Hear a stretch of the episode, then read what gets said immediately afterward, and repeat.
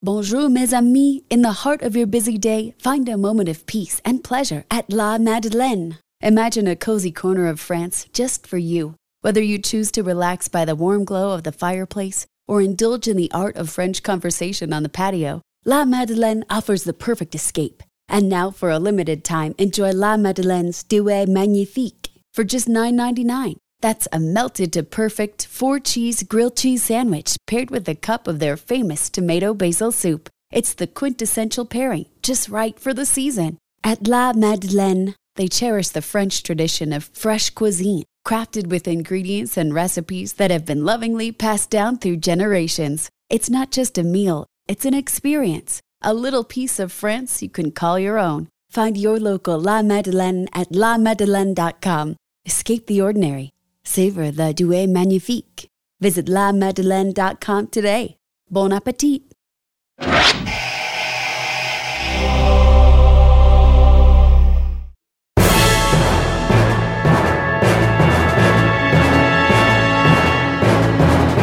Bienvenidos sean a nuestro segundo episodio especial dedicado a los Emmys, las recomendaciones Emmys 2020 a través de HBO. Mi nombre es Antonio Sempere y es un placer acompañarnos una vez más en esta segunda entrega. Recuerden que en el anterior hablamos de las series de Watchmen, Westworld, Euphoria y Succession y obviamente siendo las más nominadas merecían una atención aparte, pero aquí les traemos otras cuatro presentaciones que definitivamente tienen que ver. ¿No es así, mi estimado Mario Flores? Así es, Toño, estamos muy contentos de estar grabando con nuestros compañeros de Argentina, nosotros desde aquí, desde México, para esta edición de los Emmys que como ya lo hemos comentado, serán virtuales, pero como siempre, las armas de HBO se han cubierto de gloria con tantas nominaciones. Para eso tenemos a nuestros amigos Luciano y Fiorella.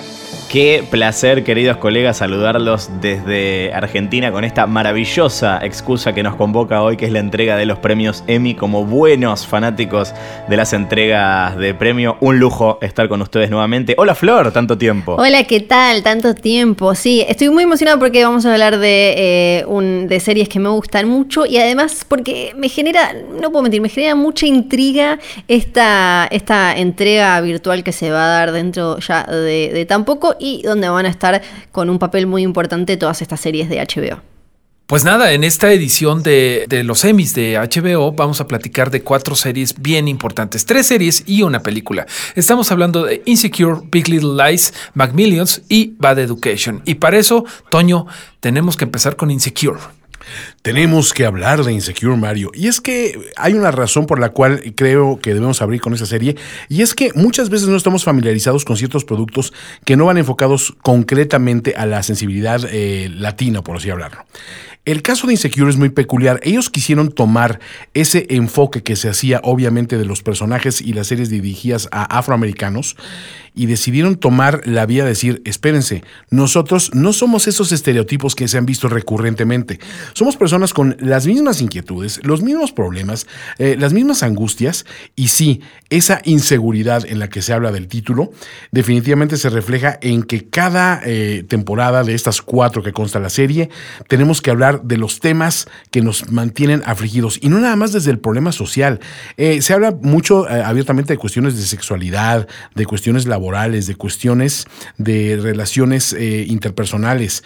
Tiene el pedigrí de haber sido creado por Issa Rae y Larry Wilmore. Issa Rae obviamente venía de hacer una serie de televisión, perdón, una serie web muy aclamada llamada Awkward Black Girl. Y Larry Wilmore es un comediante de mucho abolengo, con mucha experiencia como guionista, tanto al frente como detrás de cámara entre los dos lograron esta síntesis de decir, vamos a seguir a esta persona, a una mujer afroamericana eh, empoderada, ella con su, con su amiga Molly, son Isa, que es Isa Ray, y Molly, que es interpretada por Yvonne Origi, eh, pues han sido mejores amigas desde la universidad.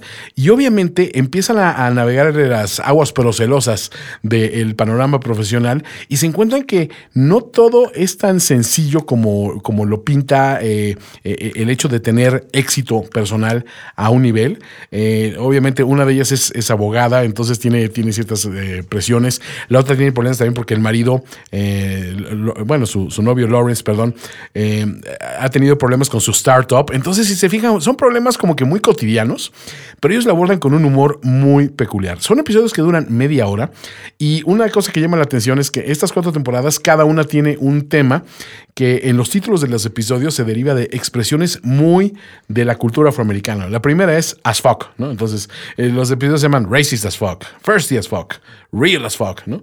La segunda va por el hella, ¿no? Hella great, hella shook, hella blows.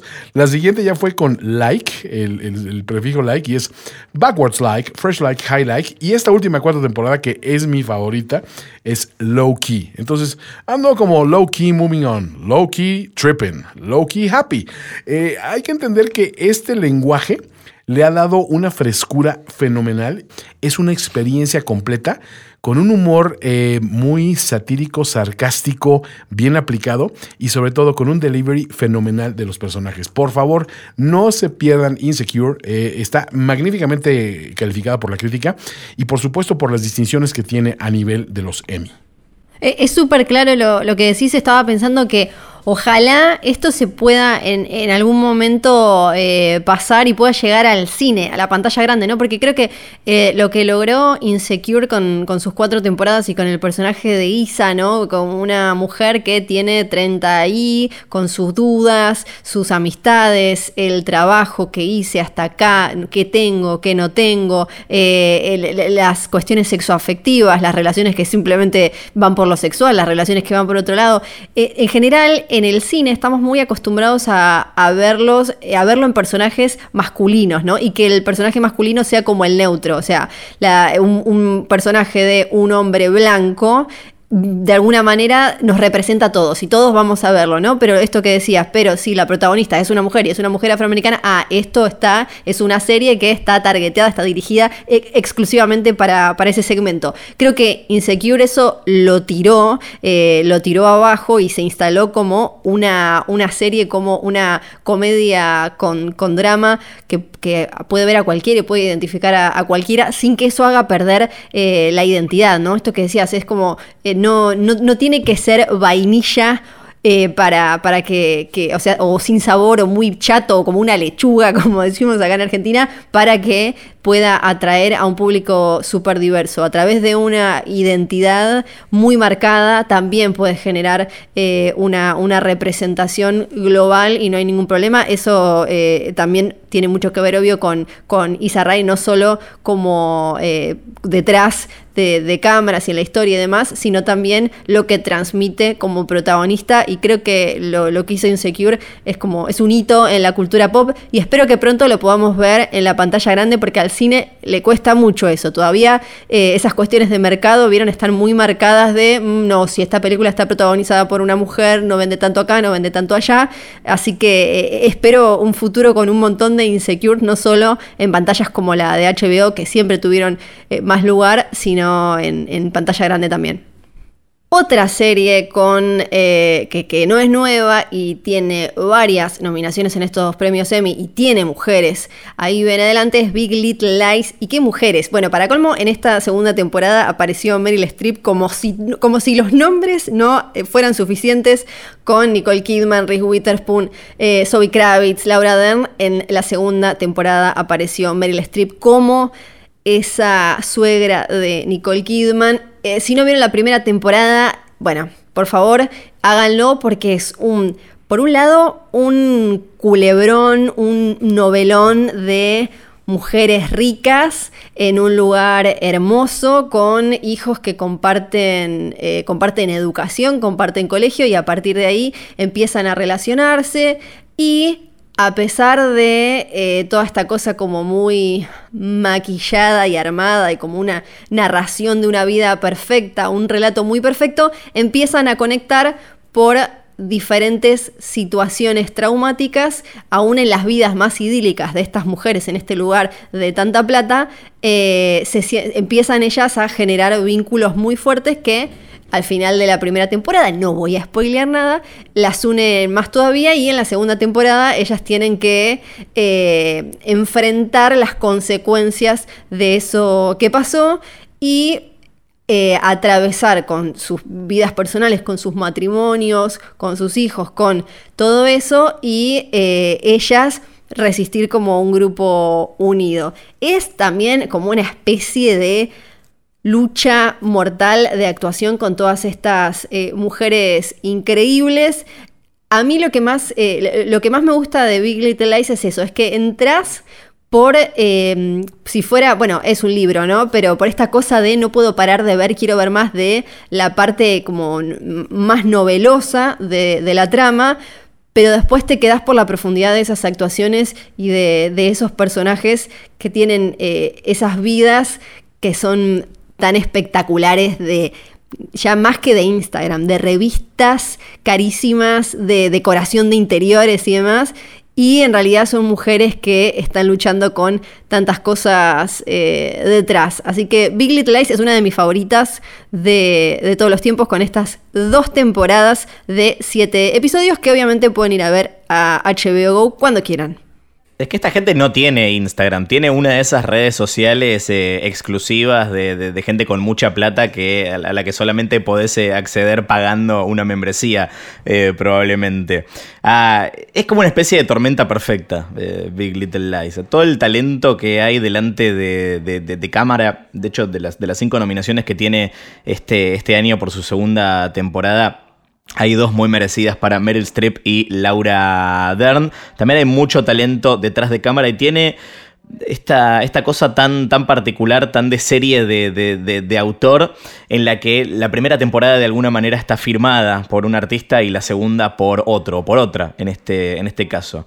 Sí, en la primera temporada teníamos a Jean-Marc Valier, que venía de eh, dirigir la película Dallas Buyers Club, el Club de los Desahuciados, y también colaborar con HBO en la serie Sharp Objects. En la segunda tenemos a Andrea Arnold, que si bien no es un nombre súper super conocido, tiene una trayectoria espectacular, ganó un premio Oscar por su corto Wasp hace unos años y viene también de eh, ganar tres premios especiales del jurado en el Festival de Cannes por sus eh, películas, eh, así que no solamente adelante de la cámara se ve ese talento, sino también detrás otra razón para sumar a todas las que hay para ver Big Little Lies.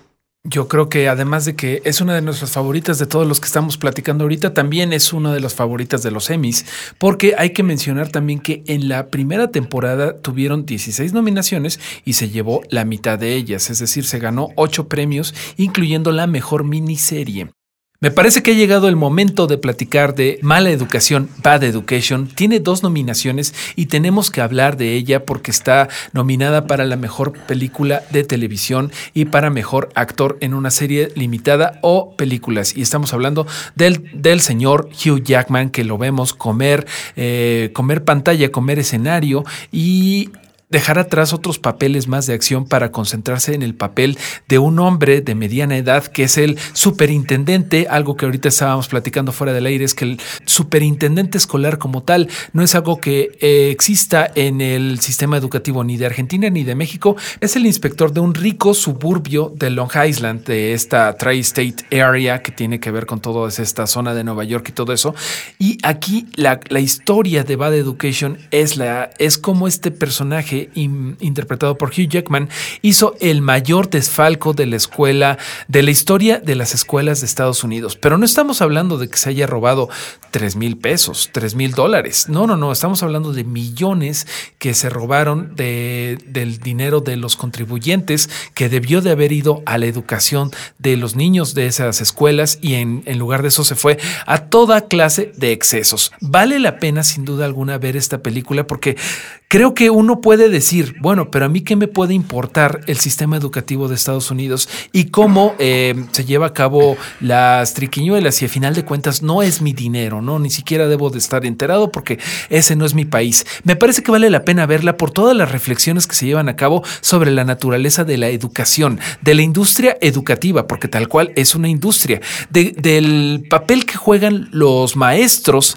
en la formación de alumnos y también el papel que, que juegan los los, alumnos y sus padres en la creación de una psique de los maestros que en cierta forma también resiente algunas veces lo que se les dice del aula de parte de los alumnos, Toño. Hay un elemento muy interesante que hace más pertinente lo que es el mensaje de Bad Education, y es que se ha eh, destapado últimamente toda una cloaca en torno a manejos de desde las admisiones a ciertas escuelas de prestigio, e incluso varios actores de Hollywood están implicados en, escándalos de esta índole, del de, paso de preparatorias a universidades, etcétera. Bueno, estas cuestiones y esta cultura tóxica empieza, es curioso, desde las escuelas primarias, ¿no? Entonces, hay que analizar muy bien que estas historias de Bad Education vienen también desde un lugar cercano al, corazón de, del director de esta, de esta serie y, del, guionista. Eh, el escritor de la película, Mike Makowski, él es un estudiante en, en, Roslyn, que es la escuela donde se desarrolla esta cuestión, cuando Frank Tazzone fue arrestado en el 2004. Entonces eso lo hace todavía mucho más vivencial. Yo no sé eh, en Argentina cuál sea la percepción que tienen del sistema educativo de Estados Unidos, pero creo que se quedó muy bien marcado el hecho de decir, antes que ser una promoción para estudiantes, es un gran negocio. Y ese negocio ha quedado a la luz con la cantidad millonaria de fondos que se manejan a ese nivel, ¿no? Sí, totalmente. Acá, eh, cuando eh, hablamos de, la película y de la historia, eh, por un lado era, difícil tratar de explicar el rol del personaje de Hugh Jackman porque tenemos como, como mencionamos recién, un sistema distinto, pero sí era fácil entender la, inmoralidad y la parte de la corrupción, porque lamentablemente son historias que no es extraño cruzarse en un diario, pero eh, también me pareció rico ver una historia así en Estados Unidos y la dimensión y el ruido que una historia así genera ya, a diferencia quizás de otros, de, otros países que tienen, eh, tienen otros números con respecto a eso. No sé cómo, no, no, quiero hablar mal de mi propio país, pero espero que se entienda. Eh, me pareció entonces eh, muy, interesante también ver esta, esta historia desde ese lado, de, con la como si fuera algo tan extraño, ¿no? Como está planteado en, la película y cuando uno escuchaba a Hugh Jackman hablando sobre, sobre la historia en diferentes entrevistas, a quizás como es en algunos eh, otros países. Y nada, solo le quiero mandar un beso a Hugh Jackman que seguro que nos está escuchando y mucho amor porque lo amamos. Obvio, hola Hugh. Hey Hugh, how are you? Perdón, eh, yo sé que hay mucha atención sobre Hugh Jackman y quiero sumar a la lista de razones para ver eh, Bad Education a quien es probablemente mi actriz favorita, Alison Janey. Eh, por Dios, eh, cualquier película con ella es mejor que cualquier película sin ella y me parece que eso debería ser razón suficiente. Sí, sí, sí, tal cual. Eh, por último, vamos a mencionar una serie que creemos que merece muchísimo la atención de cara a la entrega de los Emmys y estamos hablando de Macmillions, una serie de seis episodios, una serie documental original de HBO que ya pueden ver en HBO Go, que cuenta con cinco nominaciones, incluyendo mejor eh, serie documental o de no ficción, que retrata por supuesto, una historia real, pero la historia de un escándalo real que ocurrió entre 1989 y 2001. La historia es más o menos así. Durante muchos años McDonald's eh, tuvo una promoción vinculada con el juego Monopoly, en, la que podías ganar premios despegando una etiqueta que venía con tu comida. Básicamente, levantabas la etiqueta y te fijabas si eh, ganabas. Resulta que un señor llamado Jerry Jacobson, que estaba a cargo de la seguridad de la agencia que manejaba la promoción, tenía acceso a las piezas ganadoras y ¿qué hizo?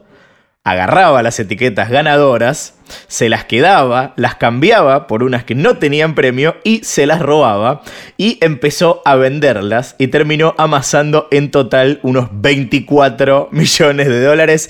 Eh, no quiero decir que celebramos el espíritu emprendedor de Jerry Jacobson. Eh, por supuesto no es nada digno de celebrar, pero sí es una historia digna de ser contada y está muy bien retratada en esta serie documental Macmillions de seis episodios que pueden ver en HBO Go.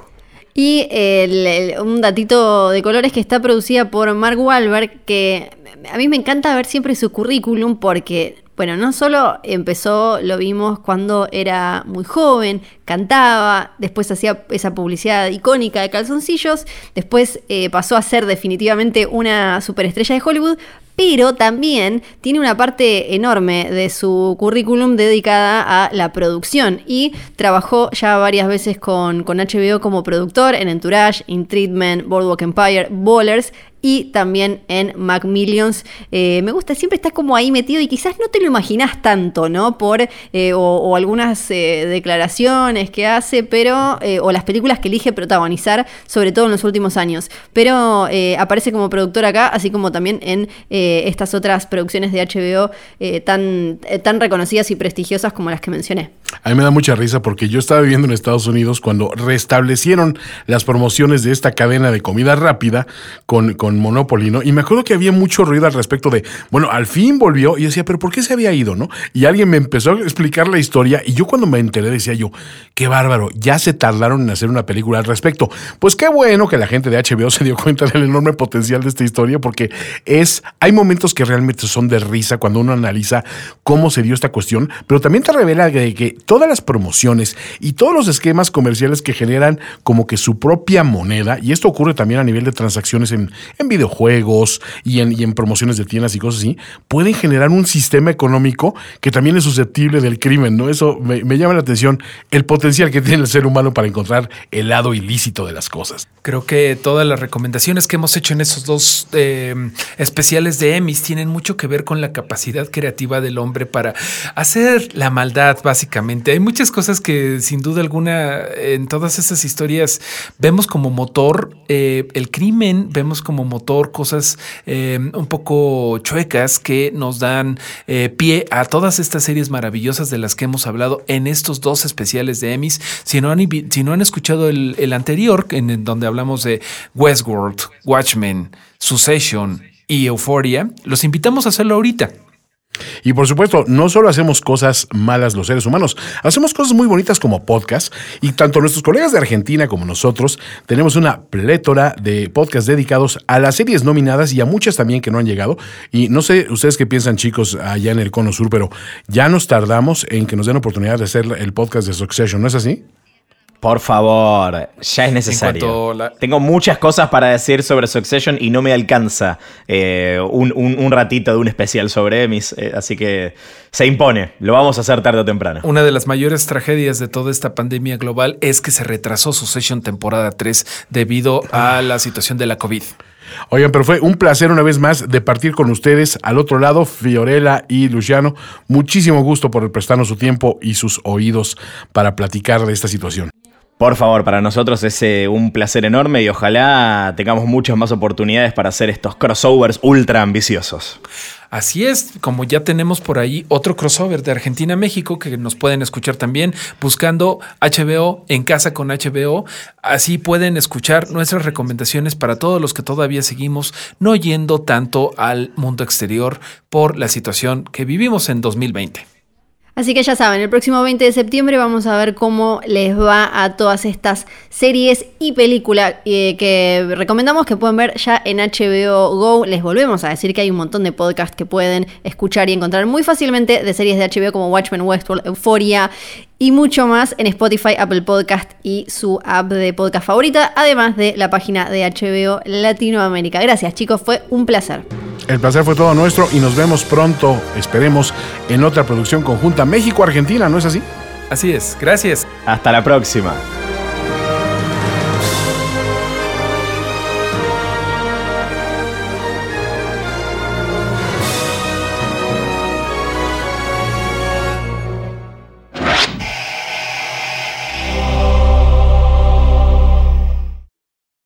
Lucky Land slots, you can get lucky just about anywhere. Dearly beloved, we are gathered here today to. Has anyone seen the bride and groom?